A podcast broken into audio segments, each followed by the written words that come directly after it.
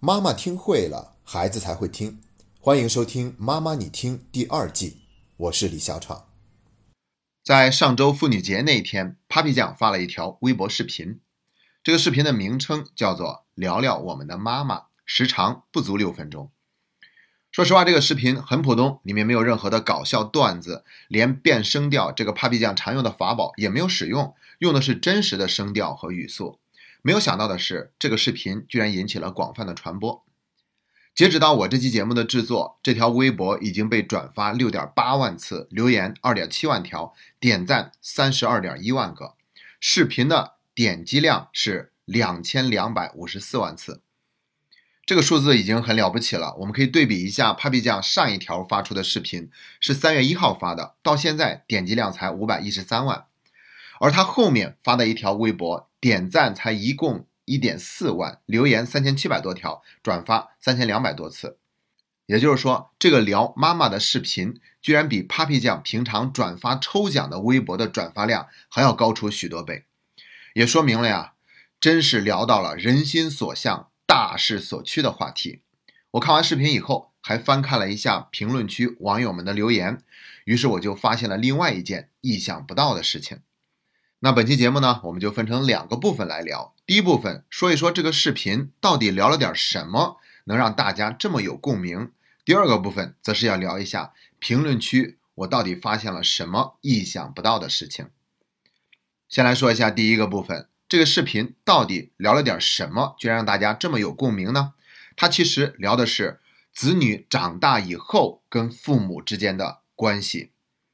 首先呢，在视频里面，Papi 酱先提到了。一八年的十二月份，他曾经发了一个微博，这个微博呢，我当时也是及时看到了的，而且还把这个微博里面的内容作为话题做进了我们第二百九十二期婆媳关系的节目里面。那条微博的内容是这样的：Papi 酱把他妈妈发给他的微信截图放在了微博里，妈妈发了两条，第一条是你这几天很忙很累吧，心疼哎，然后比心。然后第二条呢是照顾好自己哦，我现在要去 K 歌了哦。这个话是不是很有喜感？因为前后形成了一个明显的反差。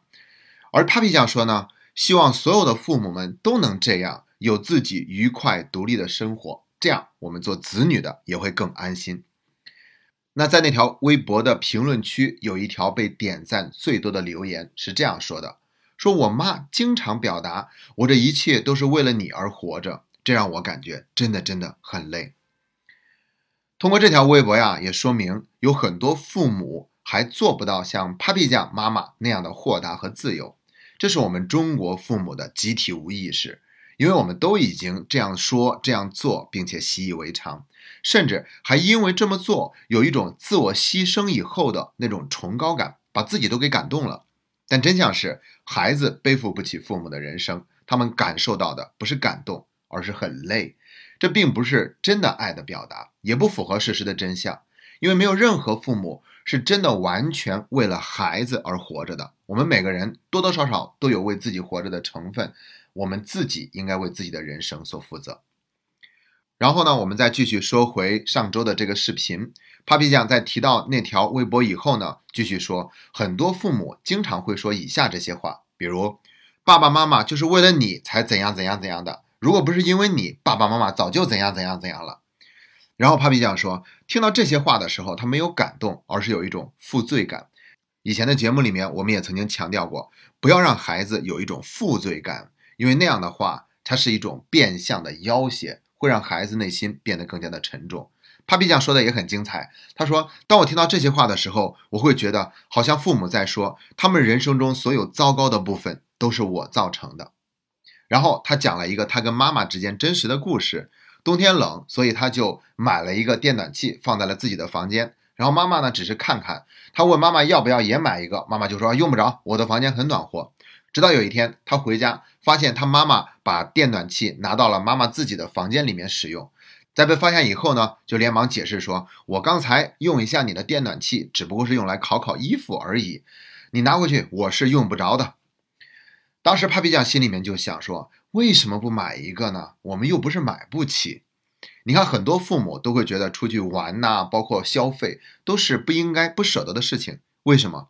就是因为牺牲惯了。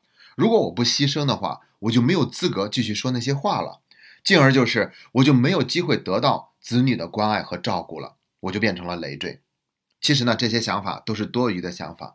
真正的爱不需要用负罪感去要挟，而是可以自然的发生。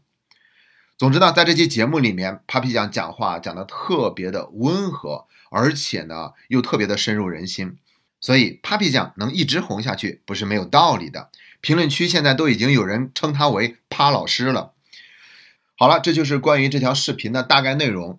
那 Papi 酱想告诉天下所有父母的是，在儿女独立以后，父母们一定不要把自己所有的快乐幸福。仅仅从儿女那里获得，而是应该有自己的追求、自己的生活，这样儿女才能够感到放心、安心。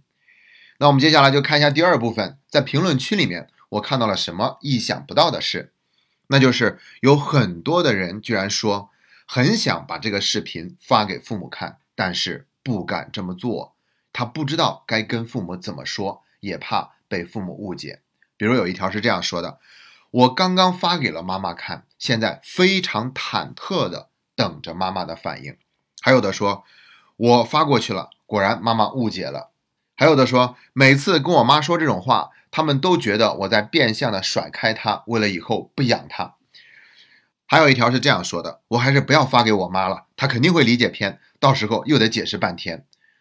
有一条更搞笑，他说，怎么让我妈不经意间能够看到这个视频呢？你看看做儿女的也是够小心翼翼的，要么就是不敢说，要么就是还想用一种不经意间的方式让父母了解到。那我们先来说一下，做子女为什么会有这样的担心？其实他怕父母误解，误解成做儿女的不想管父母了，嫌父母是累赘，不想关心孝敬父母。还有呢，就是怕父母误解以后还得再重新费口舌去解释那么多，觉得麻烦。那我觉得呢，这些都是私心，他也没有充分尊重好界限，而且呢，当我们这样想的时候，其实是把父母想象的太脆弱、太孩子了。这也不是事实，只是我们自己在心中给自己设下的局限。要知道，在《奇葩说》里面有一句话曝光的频率很高，它就是马东曾经说过的一句话：“被误解是表达者的宿命，因为语言是有局限性的嘛，所以。”我们说出去的任何话都有可能被人误解的，但是我们不能因此就不去表达，该表达还是要表达的。父母理解不理解，那是父母自己的事情，我们怎么能够仅凭猜测去替父母做主呢？也许他们能够明白呢。事实上呢，在留言区里面，我们还是可以看到有很多父母都是表达了理解的，而且退一步讲，就算是不明白，我们多花一点时间去跟父母解释。不值得吗？那可是自己的父母哎，让他们意识到这一点，好让他们的人生过得更加幸福。我们多花一点口舌去解释，难道不应该吗？再退一步讲，哪怕我们解释了，他们也不明白，至少这一次已经做了一个铺垫。《弟子规》里面还说呢：“谏不入，悦复谏。”这个谏就是大臣向皇帝进谏的那个谏。总之呢，精诚所至，金石为开。在我们的不断努力之下。总有一天，父母是能够明白的，然后他们的人生从此开始变得更加的幸福快乐，我们的人生也会因此而变得更加的轻松。所以，如果懒得解释、怕解释，注意，那我们不就是在嫌弃父母吗？所以说啊，我们要坦荡一点，该表达就表达，然后根据父母的反应再决定接下来要怎么做。我们要保持足够的耐心和诚意，不要期待他们一次能弄懂。慢慢来，让我们在亲子关系里面做一个责任担当者，积极的应对未来所发生的事情。当然了，这仅仅是去沟通说一些话而已。我觉得更重要的是活好自己。说什么还不是最关键的，最关键的就是我们自己做的怎么样。这也是让父母感到放心安心的根本，也是最有说服力的表达。那最后呢，我建议，如果你也遇到类似的情况和困难，你可以把本期节目转发给你的父母收听。而且呢，在我们这期节目的微信公众号文字版里面，我们还会附上 Papi 酱的那期视频链接。这样的话，你就可以直接让父母收看那个视频了。